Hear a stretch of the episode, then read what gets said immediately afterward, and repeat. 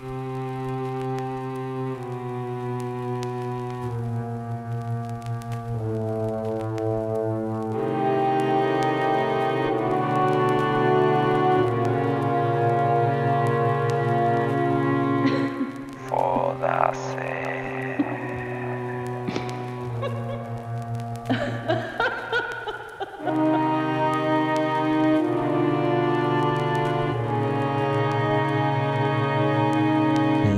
Cara sonriente me está espiando desde la oscuridad, detrás de la ventana de mi dormitorio.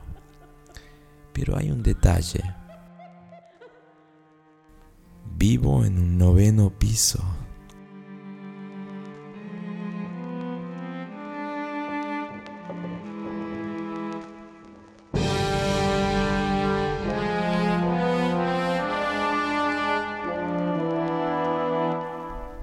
El hombre de los sueños.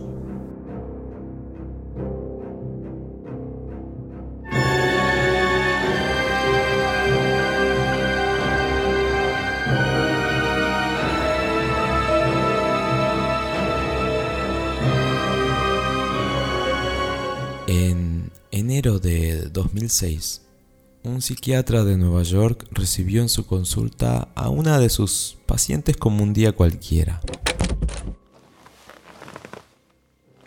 En aquella sesión, la joven le explicó que había soñado en repetidas ocasiones con un hombre al que ni siquiera conocía. Tenía una calva incipiente, las cejas muy gruesas y los labios extremadamente finos, en especial el superior. Mientras oía la descripción, el profesional dibujó el retrato del sujeto. Y no le dio mayor importancia. Lo dejó sobre la mesa, casi descartándolo. Las cosas comenzaron a cambiar cuando, en sus siguientes consultas, Dos pacientes más aseguraron haber visto al mismo hombre en sus sueños.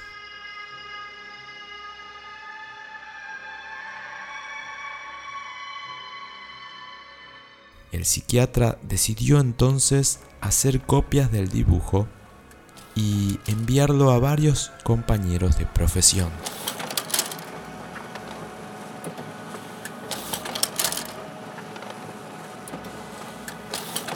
Meses después, vieron que el número de personas que habían soñado con él no paraban de aumentar y optaron por crear una página web en la que se registraran todas sus apariciones. Los profesionales descubrieron que el misterioso hombre se había colado en los sueños de cerca de 2.000 personas.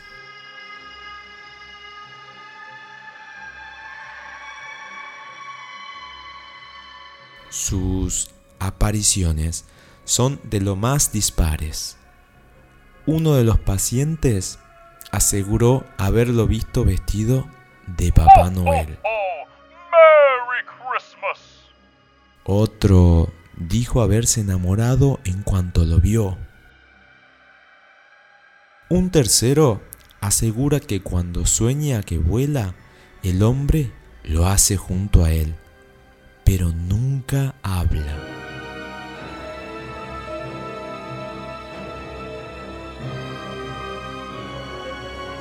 El fenómeno ha dado pie a múltiples teorías conspirativas.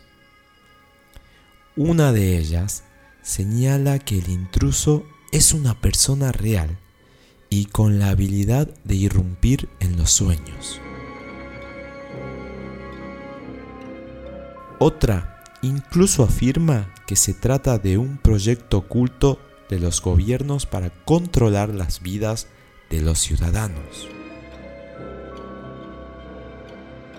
La hipótesis más científica, sin embargo, indica que este rostro forma parte de la conciencia común. ¿Y a vos? ¿Alguna vez se te ha presentado en sueños? Si tu respuesta es positiva, podés sumar tu experiencia en thisman.org.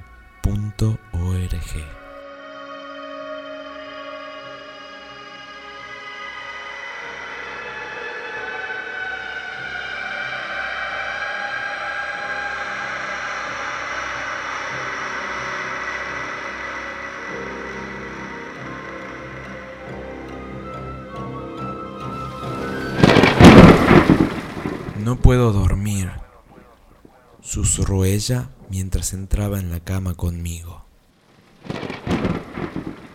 Desperté con frío, abrazando el vestido con el que fue sepultada.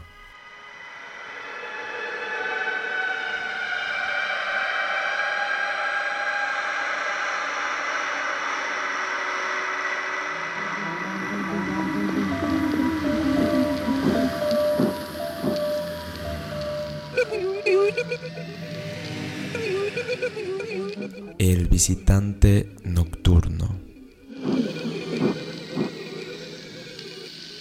Leonor se mudaba de nuevo.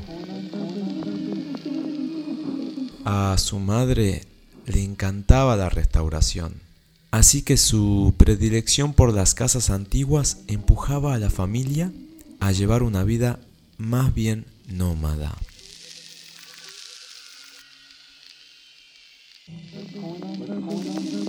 Era la primera noche que dormían allí y, como siempre, su madre le había dejado una pequeña luz encendida para espantar todos sus miedos.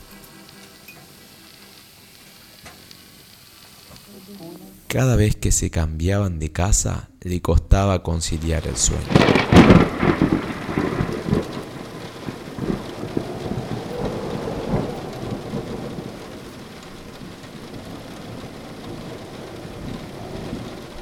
La primera noche apenas durmió. El crujir de las ventanas y el parqué la despertaban continuamente.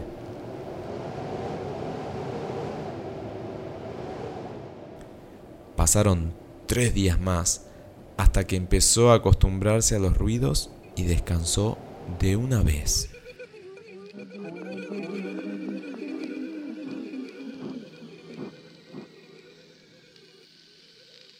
Una semana después, en una noche fría, un fuerte estruendo la sobresaltó.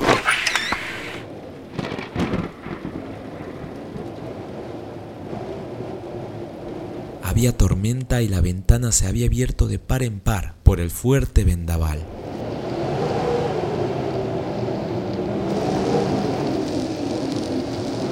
Desesperada, presionó el interruptor de la luz pero no se encendió.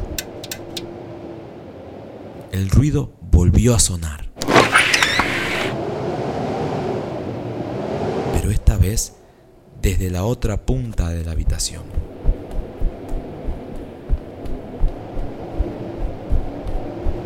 Se levantó corriendo y, con la palma de la mano extendida sobre la pared, empezó a caminar en busca de su madre estaba completamente a oscuras. A los dos pasos, su mano chocó contra algo.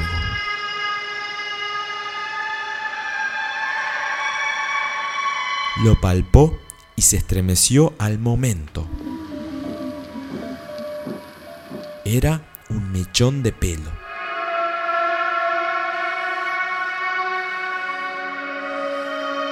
Atemorizada, un relámpago iluminó la estancia y vio a un niño de su misma estatura frente a ella.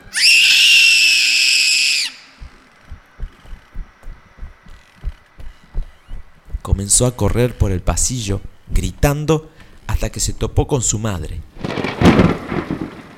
¿Tú también lo has visto? le preguntó.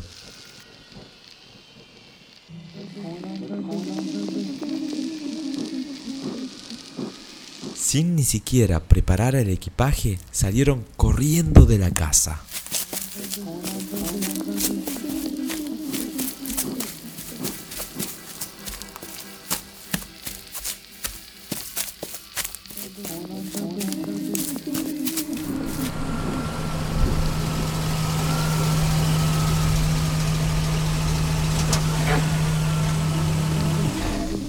Volvieron al amanecer tiritando y con las ropas mojadas.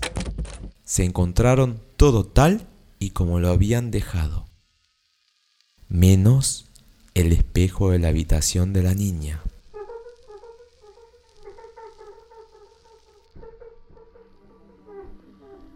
Un mechón de pelo colgaba de una de las esquinas y la palabra ¡Fuera!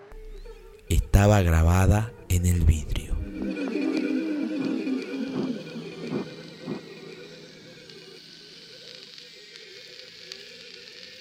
La familia se mudó de manera definitiva para dejar atrás aquella pesadilla.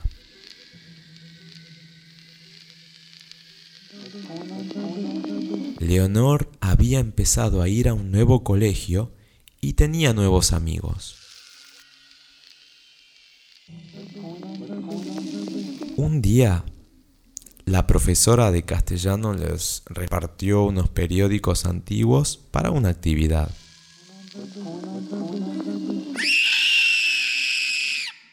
La niña se ahogó en un grito cuando, en una de las portadas, vio al mismo niño una vez más bajo un titular.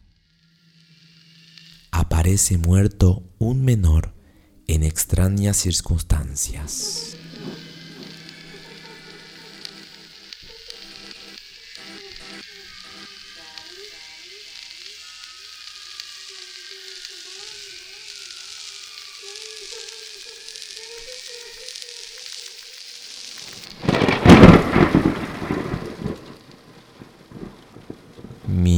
me en la madrugada.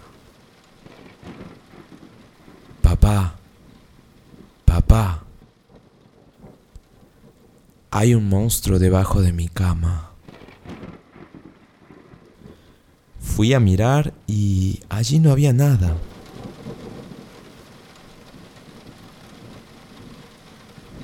Entonces escuché a mi hijo con voz temblorosa. Papá,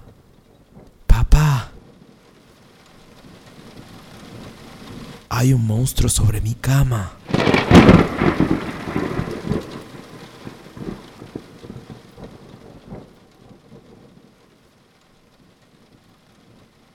La isla de las muñecas. Parece un escenario sacado de una película, pero es completamente real. Existe una isla ubicada en el centro sur de Ciudad de México, en la que reinan miles de muñecas antiguas. Abandonadas a modo de ofrenda, algunas de sus cabezas se exhiben clavadas en estacas, mientras que otras permanecen colgadas de los árboles.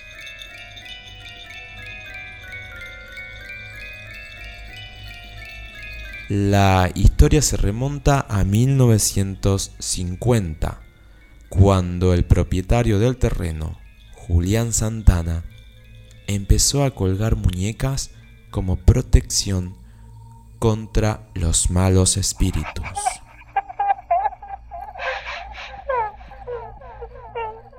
Santana creía que había sido maldito. Tiempo atrás, había encontrado el cuerpo de una joven que había fallecido ahogada a orillas de los terrenos del hombre.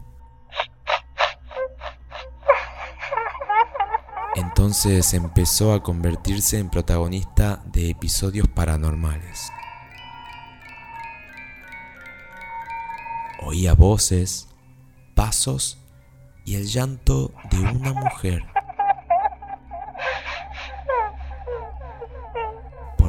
Decidió colocar muñecas por la isla para ahuyentar el alma de la chica.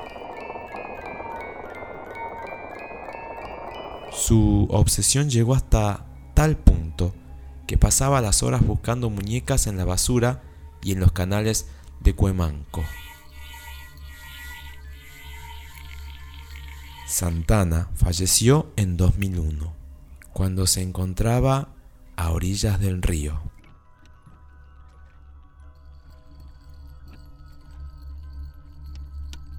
Justo después de comentarle a su sobrino que una sirena quería llevárselo.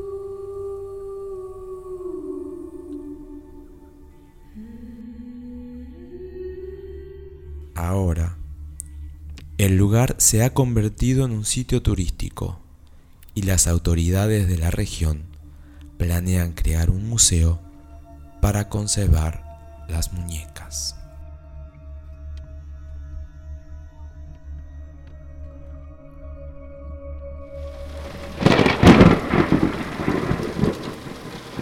Algo horrible te sigue a todas partes. Mira a la izquierda, a la derecha, a tus pies, en el vestuario, debajo de la cama, pero nunca, nunca mires arriba.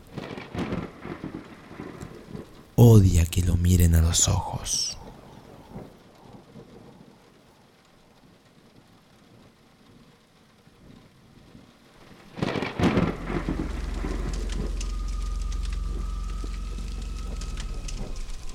La chica de la curva.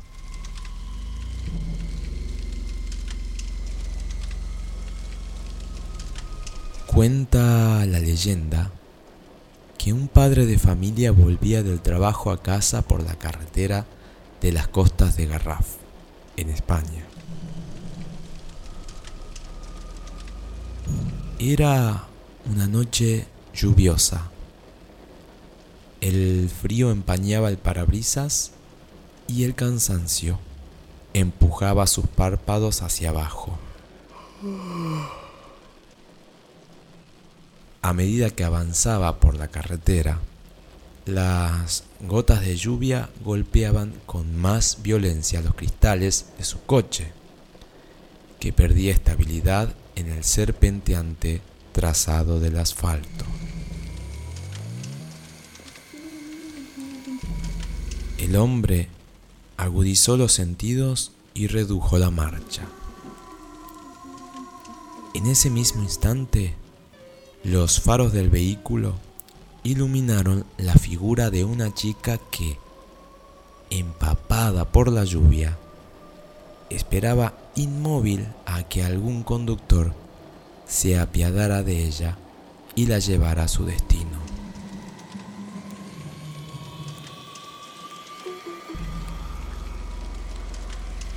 sin dudarlo ni un momento, frenó en seco y la invitó a subir. Ella dudó, pero terminó aceptando. Y mientras se sentaba en el lugar del copiloto, el chofer se fijó en su vestimenta.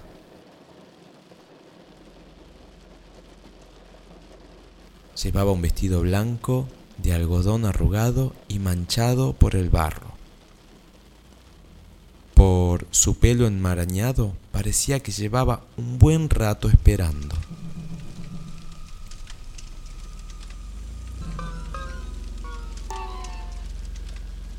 Reanudó el viaje y empezaron una distendida conversación en la que la chica esquivó en varias ocasiones la historia de cómo había llegado hasta aquel lugar, hasta que llegó el momento idóneo.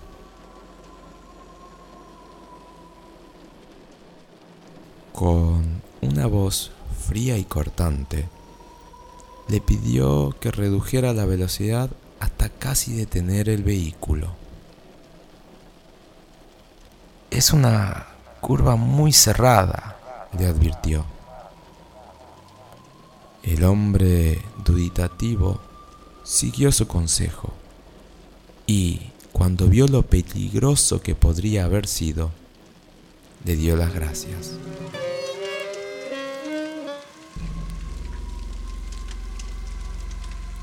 Ella, con voz cortante y fría, le respondió,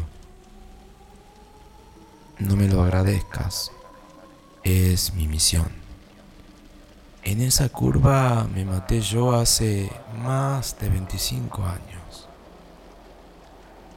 Era una noche como esta.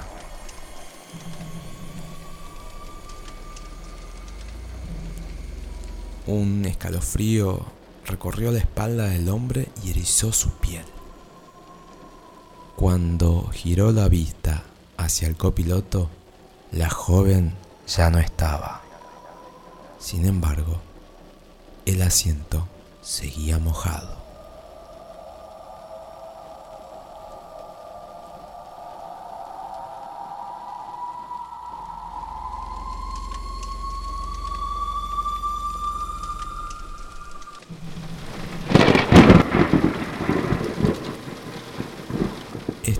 Mañana encontré en mi celular una foto mía durmiendo. Vivo solo.